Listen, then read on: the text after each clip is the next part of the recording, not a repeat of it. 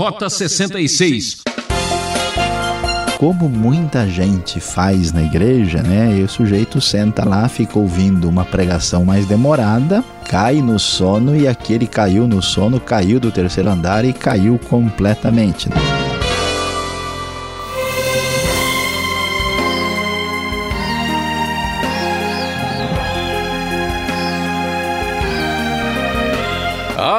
Que alegria encontrar você para mais um estudo bíblico aqui no programa Rota 66, a ronda que persegue a verdade e vai atrás da espiritualidade. Em nossa saga pelo livro de Atos, hoje chegamos aos capítulos 20 e 21, que narra com muita emoção os dias decisivos da igreja. O professor Luiz Saião explica esse episódio com o tema O ano que vem em Jerusalém. É o apóstolo Paulo seguindo seu chamado e superando tudo.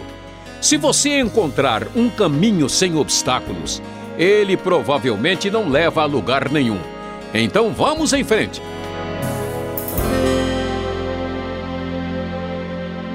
Como você pôde observar, Paulo prossegue anunciando o evangelho de Cristo Jesus no antigo Império Romano. Paulo gastou grande parte do seu tempo aqui na terceira viagem missionária na cidade de Éfeso, cidade fundamental da Ásia Menor, na região da atual Turquia.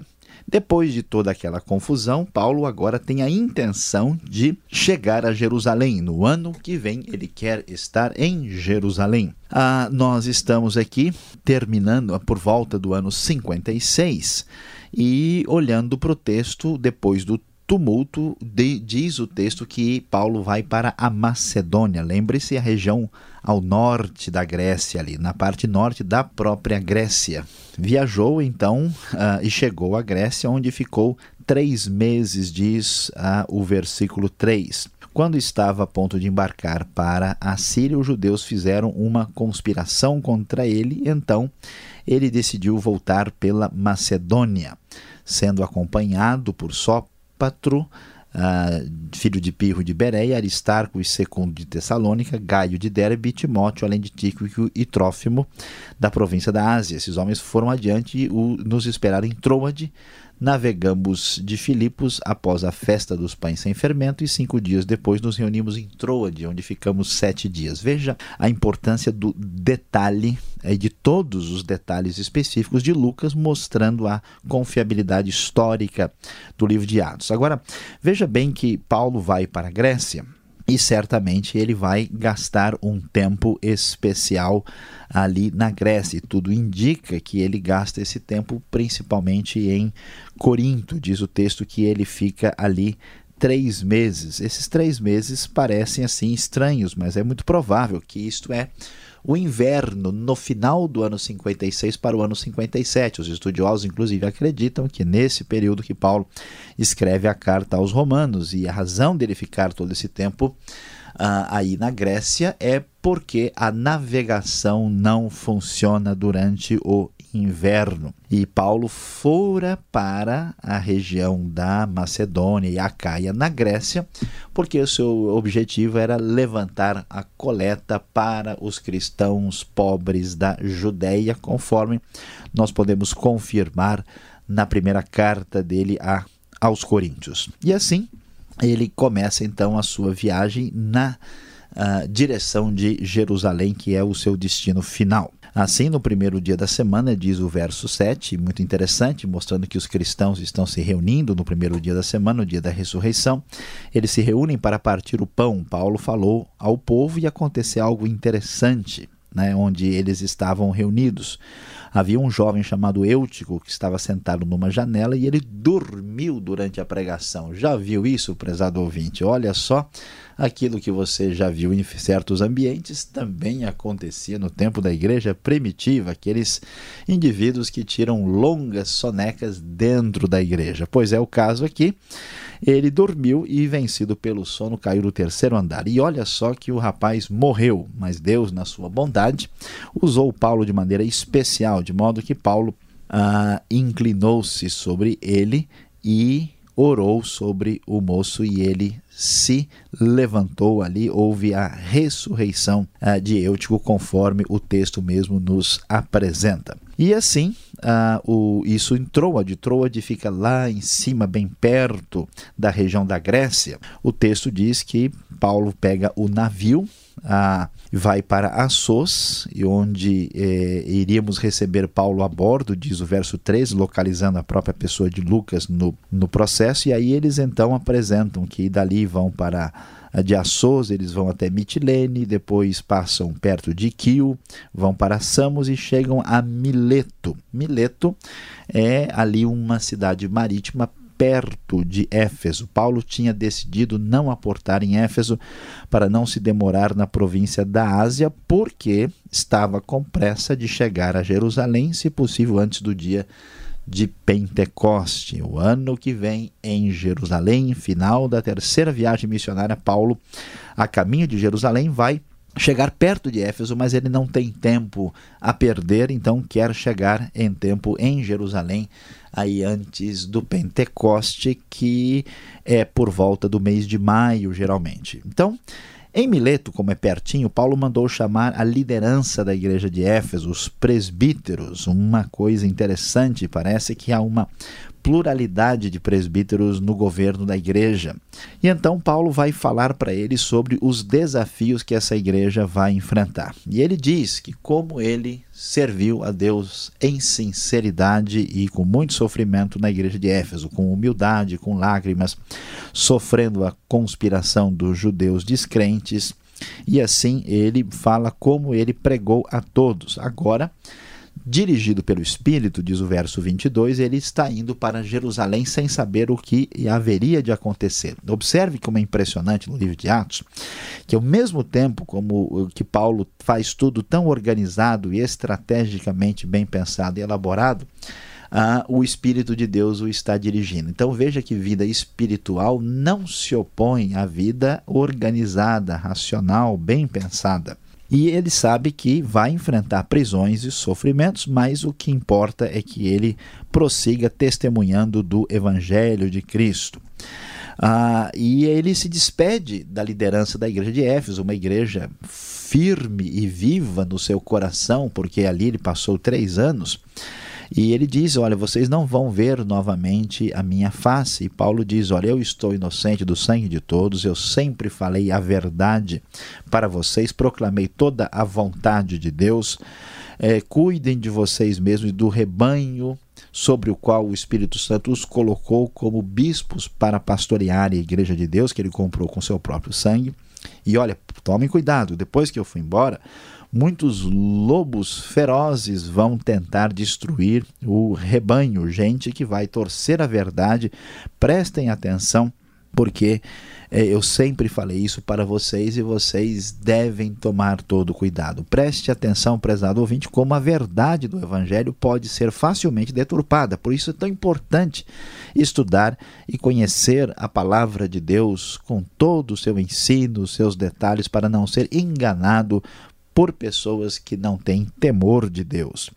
E assim, ah, ele diz mais um pouco a respeito do seu comportamento. Olha, eu nunca cobicei prata nem ouro de ninguém.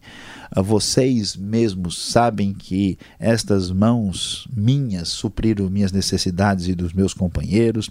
Eu tudo fiz para mostrar para vocês aqui um bom testemunho. E olha, numa despedida emocionada e emocionante, eles se ajoelharam ali na praia e oraram.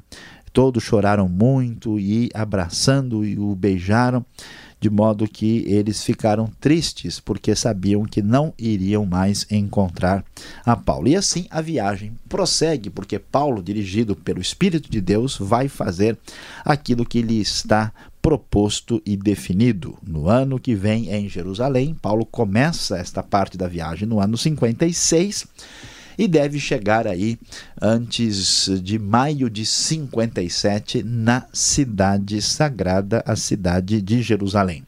E assim ele dá, mais uma vez, Lucas estabelece a rota do navio. Né? Eles vão para Cós, diz o verso 1 do capítulo 21, depois para Rhodes, Pátara, encontramos um navio que ia fazer a travessia para Fenícia, e embarcamos e partimos. Depois de avistarmos Chipre, né, você pode acompanhar a viagem. Olha só que cruzeiro mediterrâneo especial aqui no Rota 66 de hoje. E assim eles vão para a Síria, desembarca em Tiro, onde o navio deixou a sua carga, e ali encontraram os discípulos e ficaram com eles sete dias, diz o verso 4. E como a ação de Deus está em toda parte, pelo Espírito, alguns dos discípulos falavam para Paulo não ir para Jerusalém, talvez já sentindo pelo Espírito que problemas o aguardariam ali. Ah, mas quando terminou o nosso tempo, eles partiram, prosseguem a sua viagem. Os discípulos, com mulheres e filhos, acompanharam até fora da cidade. Ali, na praia, eles mais uma vez, como aconteceu também lá em Mileto, eles se ajoelham e oram e eles voltam para casa. E Paulo prossegue no destino que Deus tem dado para ele. Assim, eles partem de Tiro, passam aí por Ptolemaida, onde também saúdam os irmãos e passam um dia com eles. Depois chegam a Cesareia. Cesareia, capital, ah, vamos dizer, da província da Palestina, do ponto de vista da administração romana. E eles ficam na casa de Filipe. Lembra de Filipe, o evangelista, ah, que mora ali. E este Filipe tinha quatro filhas que profetizavam, quatro filhas virgens, diz o verso 9. Eles passam mais alguns dias, vão para a Judéia e ali encontram o profeta Ágabo.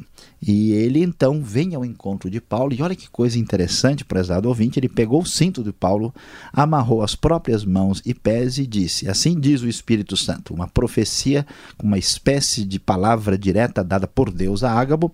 Desta maneira, os judeus amarrarão o dono deste cinto em Jerusalém e o entregarão aos gentios. Confirma-se mais uma vez que o evangelho muitas vezes é acompanhado de dor e sofrimento, e bastante sofrimento. O ministério de Paulo estava se cumprindo conforme o que Deus tinha destinado. Então, quando todos ouviram isso, né, Lucas se inclui na narrativa aqui no verso 12, rogamos a Paulo para que ele não fosse para Jerusalém. Mas Paulo respondeu: Escuta. Por que, que vocês estão chorando e partindo o meu coração? Estou pronto não apenas para ser amarrado, mas até para morrer em Jerusalém pelo nome do Senhor Jesus. Então, se eles não foram capazes de dissuadir a Paulo, a palavra que o texto nos apresenta é: seja feita a vontade do Senhor. Assim, Lucas vai nos informar que eles se preparam e vão para Jerusalém. Alguns dos discípulos de Cesareia nos acompanharam, Lucas nos diz, e eles então chegam à casa de Mnason, onde deveriam ficar um cristão que era natural de Chipre e estava ali na cidade. Meus prezados ouvintes, cumpre-se a vontade de Deus na vida de Paulo. Ele vai para sofrer, vai enfrentar dificuldades e finalmente no esperado ano que vem, Paulo está chegando em Jerusalém.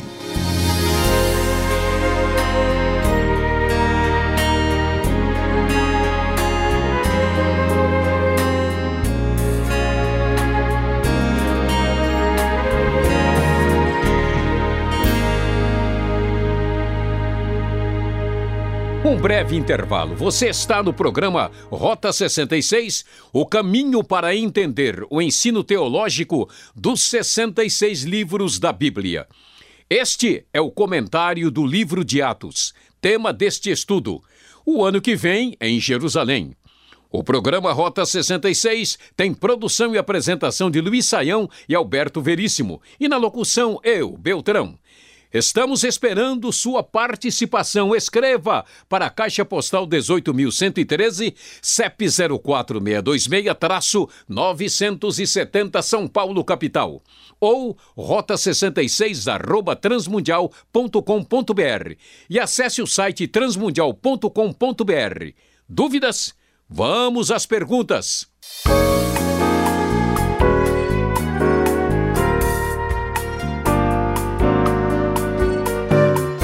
Nossa aventura segue pelos capítulos 20 e parte do capítulo 21 de Atos. Perguntas agora ao professor depois da sua exposição.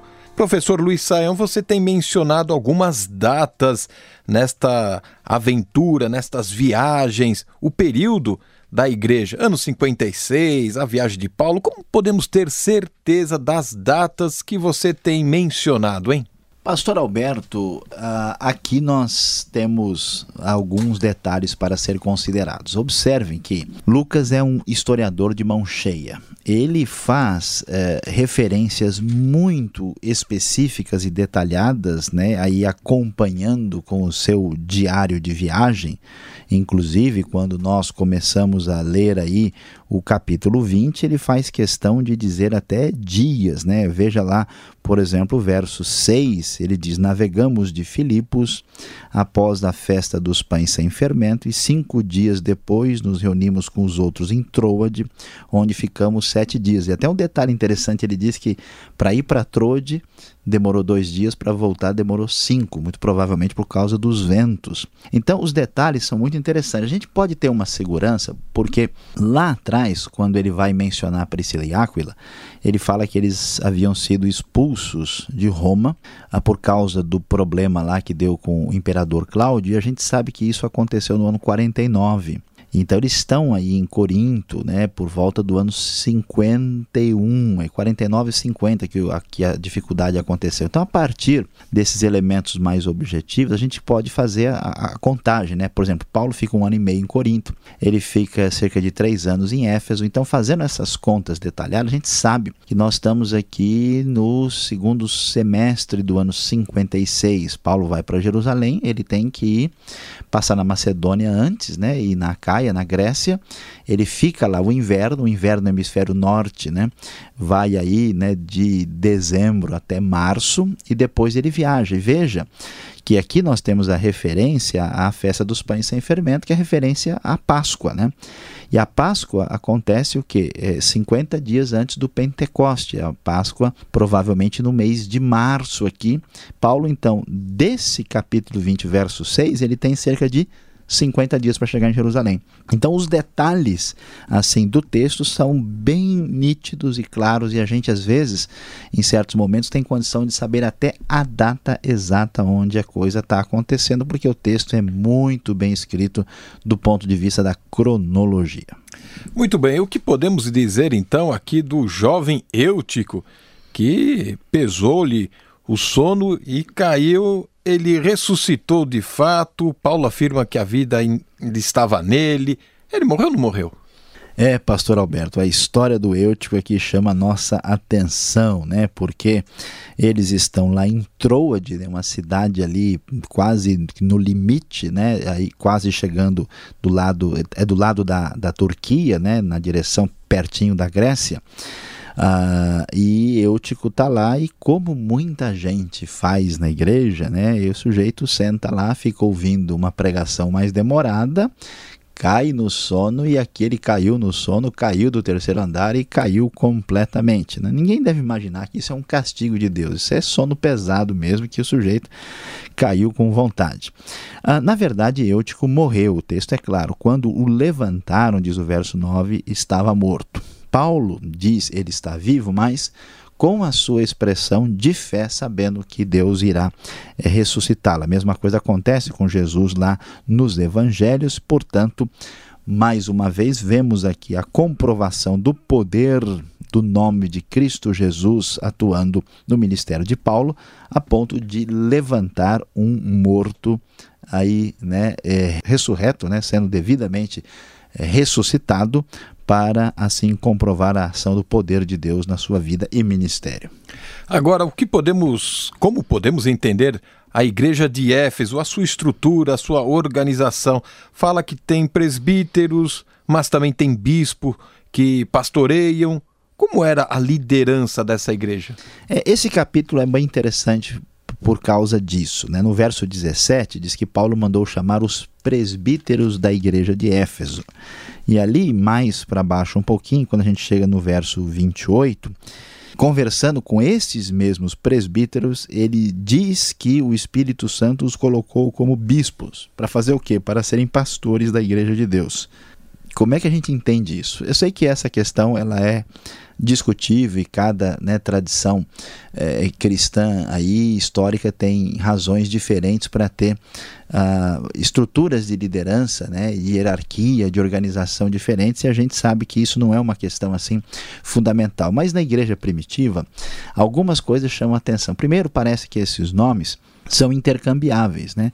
No Novo Testamento, o presbítero, que literalmente significa ancião, né? é, é, é uma referência à pessoa que a, trabalha no ministério pastoral. Tanto é que esses presbíteros são chamados de presbíteros, são chamados de bispos, no sentido de alguém que supervisiona, né, é o sentido da palavra grega episcopos aqui, e também são pastores. Então veja que essa liderança não tinha tanta hierarquia, parece que havia uma pluralidade né, de presbíteros barra bispos na igreja, ah, que tomavam as decisões em conjunto. A necessidade ou a possibilidade de hierarquia surge mais tarde em função de outras circunstâncias.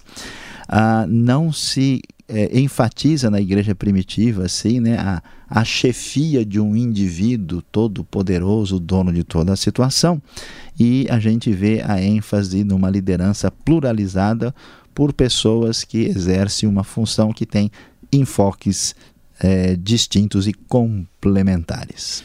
Bom, e cada porto que Paulo parava em sua viagem de volta a Jerusalém, parece que o Espírito agia e falava sobre a ida dele.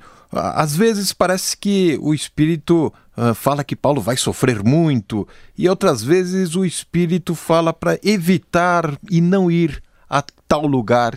Como é que fica este momento espiritual? Pois é, pastor Alberto, de fato o Espírito de Deus está agindo, dirigindo Paulo na direção certa.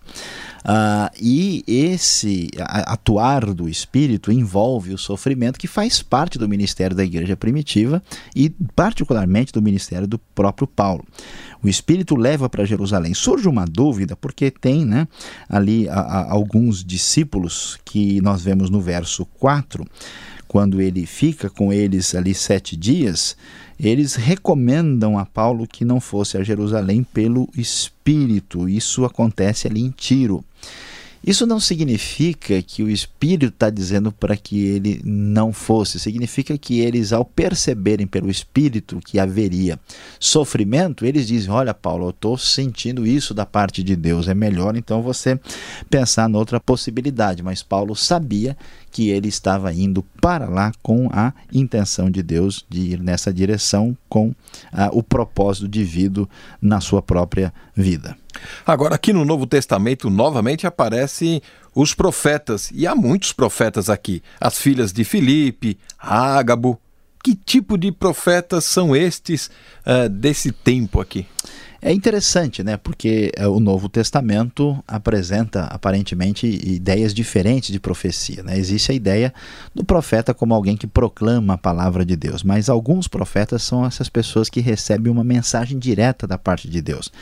As mulheres, por exemplo, não tinham possibilidade assim de ser líderes finais da igreja não eram assim pregadoras no sentido doutrinário da palavra, mas elas tinham toda a liberdade de profetizar, como nós vemos aqui com as filhas de Filipe, e o caso de Ágabo também é a profecia, né, que vem como palavra direta de Deus, como uma espécie de revelação específica, não no sentido teológico, é claro, e esse é o caso dos profetas aqui, que se assemelha ao que a gente vê lá em Corinto. Muito bem, agora Jerusalém, né? O objetivo final do apóstolo. Por que Paulo precisava ir para Jerusalém? Olha, Paulo nem mesmo sabe. Ele só sabe que ele vai para lá e vai sofrer, porque ele é servo de Deus e a obra de Deus acontece pela ação do próprio Espírito de Deus. Paulo está indo em obediência e no próximo programa vamos ver o que vai acontecer quando no ano que vem eles chegam em Jerusalém. Mas antes que isso aconteça, vem agora a aplicação desse estudo que você acabou de acompanhar.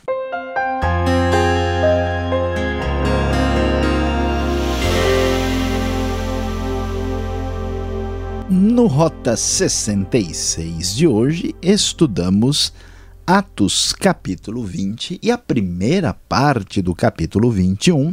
E o tema do estudo de hoje foi no ano que vem em Jerusalém. Sim, Paulo sai de Éfeso ali na terceira viagem missionária, passa pela Grécia e prossegue para chegar na cidade sagrada antes do Pentecoste. E ali vemos como Deus vai dirigindo e anunciando os problemas, os sofrimentos que farão parte do ministério do apóstolo dos gentios. Prezado ouvinte, veja que na vida de Paulo encontramos uma importante lição. O crescimento do evangelho é acompanhado de sofrimento e oposição. Mas isso não deve nos desanimar, pois Deus sempre tem o controle de toda a a situação. Era o que tínhamos para hoje, ouvinte transmundial. O programa Rota 66 termina aqui, mas o nosso desafio em Atos continua. Sintonize essa emissora neste horário. Estaremos esperando por você. Esta foi mais uma realização transmundial. Aquele forte abraço e até o próximo programa.